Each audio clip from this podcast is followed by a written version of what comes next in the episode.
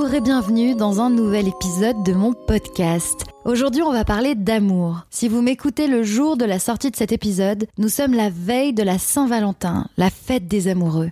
Je sais que certains et certaines d'entre vous sont en train de se dire Oh là là, ça va être cheesy à souhait cet épisode, je me barre. Mais non, restez. Croyez-moi, ça va fortement vous intéresser. Parce que déjà, je vais vous dire, je n'aime pas la Saint-Valentin. Mais paradoxalement, j'ai hyper envie d'acheter les moquis glacés en forme de cœur de Picard affichés en énorme sur leur vitrine, ou les gaufres en forme de cœur, ou les cœurs à la burrata à la truffe blanche. Et oui, j'ai parcouru le catalogue entrée plat de Picard, je l'avoue. Et j'ai beau trouver cette baseline totalement ringarde et cette fête absurde, je suis malgré tout une victime du marketing de l'amour et j'y suis sensible. Célibataire, ça me rendait triste tous ces cœurs partout et amoureuse, je me sens presque obligée de devoir crier mon amour le 14 février. Alors d'abord, je me suis demandé d'où venait cette histoire de Saint-Valentin. Qui a décidé que le 14 février de chaque année, on allait enfoncer le couteau dans la plaie des célibataires pour qu'ils se sentent bien seuls et forcer les gens en couple à tomber dans le cliché? Je ne m'étais jamais posé la question et j'ai fait mes petites recherches. Préparez-vous à briller en société. La Saint-Valentin tient ses racines du temps des Romains. À cette époque, au IIIe siècle pour être précise, l'empereur Claude II, aka Claude le Cruel de son surnom, décida d'interdire la célébration des mariages qu'il tenait responsable de ses difficultés à recruter des soldats.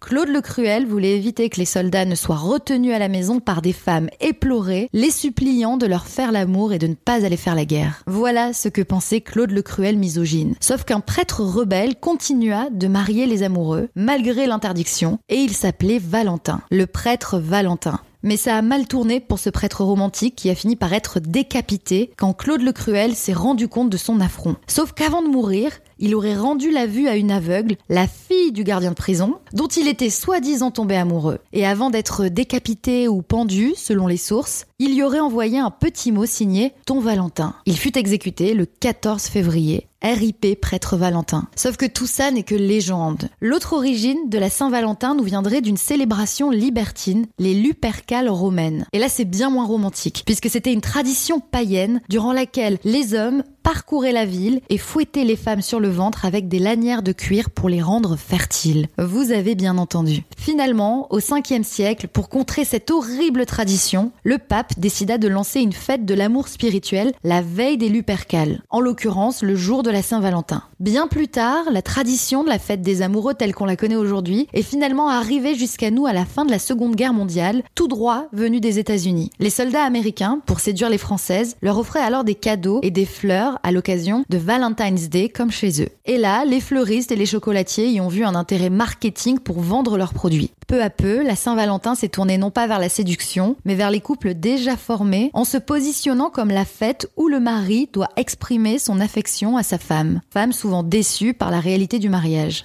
Et voilà comment cette fête est devenue la fête des amoureux cheesy à mort, avec tous ces gâteaux en forme de cœur, ces menus au restaurant majorés pour l'occasion, etc., etc. De connaître toute l'histoire de la Saint-Valentin ne me réconcilie tout de même pas avec cette célébration, même si je dois avouer que je préfère la perspective de recevoir des roses plutôt que des coups de fouet le 14 février. Mais je ne vois toujours pas pourquoi on devrait célébrer l'amour un seul et même jour dans l'année. J'ai toujours trouvé ça très cruel pour les célibataires. C'est excluant comme fête. Il faudrait plutôt une Saint-Valentin qui célèbre tout l'amour. L'amour avec un grand A. Pas l'amour des amoureux, non, mais l'amour tout court, sous toutes ses formes. Déjà parce qu'on a terriblement besoin d'amour à une époque où tout n'est que mauvaise nouvelle, même si un journaliste vous expliquerait que bad news is good news. C'est-à-dire que ce sont les mauvaises nouvelles qui font l'actualité, malheureusement. Pourtant, des bonnes ondes ne nous feraient pas de mal. Alors je ne fêterai pas la Saint-Valentin le 14 février de cette année, mais je me laisserai peut-être tenter par les deux cœurs craquants chocolat, vanille, noisette de chez Picard. Mais le 15 février, parce que ce sera en promo une fois la Saint-Valentin passée. Comme les décorations de Noël euh, le 26 décembre ou les chocolats de Pâques après Pâques.